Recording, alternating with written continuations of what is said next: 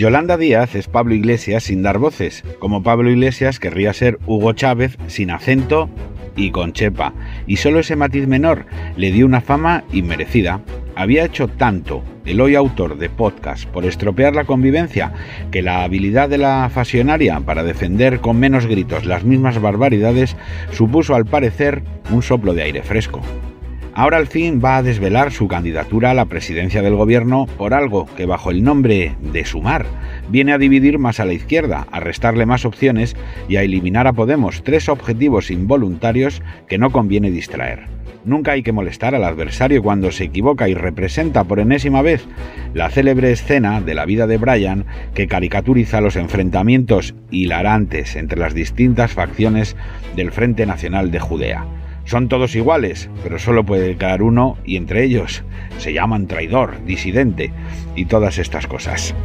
Salvo ese servicio de Penélope Glamour a la necesaria causa de un cambio de gobierno, que ya es vida o muerte por la dimensión casi irreparable de todos los desperfectos perpetrados por el sanchismo en tiempo récord, nada más bueno puede decirse de una vicepresidenta engorilada que hace y dice las peores tropelías, aunque las envuelva en perfume retórico. Nadie ha conspirado tanto contra las empresas, visualizadas en su ideario stalinista como una herramienta de tortura a una clase trabajadora a la que aspira a confinar en planes quinquenales en coljoses. Nadie ha hecho de la legislación laboral una tortura peor para los aspirantes a un puesto de trabajo, seducidos por un canto de sirena que lejos de llevarles a Ítaca, les encarcela junto al polifemo de la miseria, el paro, los contratos por horas y los sueldos miserables y nadie ha hecho más por perpetuar a la colección de populistas que con distinto acento, según parloten en Madrid, Valencia o Cataluña, llevan lustros desvencijando sus ciudades y autonomías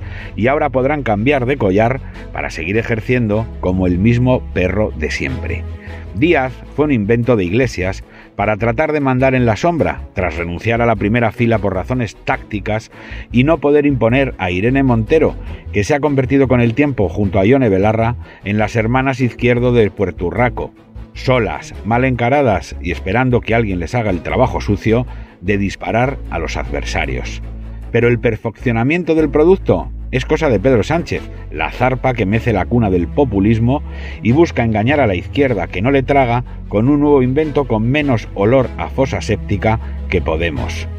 Poco se puede esperar de quien traiciona a sus promotores y se echa en brazos de su presunto rival, pero si en algo ha destacado Yolanda Díaz en su vida, es en esa capacidad mutante, que no cambia de prestaciones, pero sí de color. Ella se cree un camaleón mientras borra sus vídeos de apoyo a la URSS o a Venezuela, pero es un escalabajo tortuga, un bicho de apariencia dorada que cuando se estresa se viste de un llamativo color rojo, pero nunca, nunca, nunca sale del estiércol.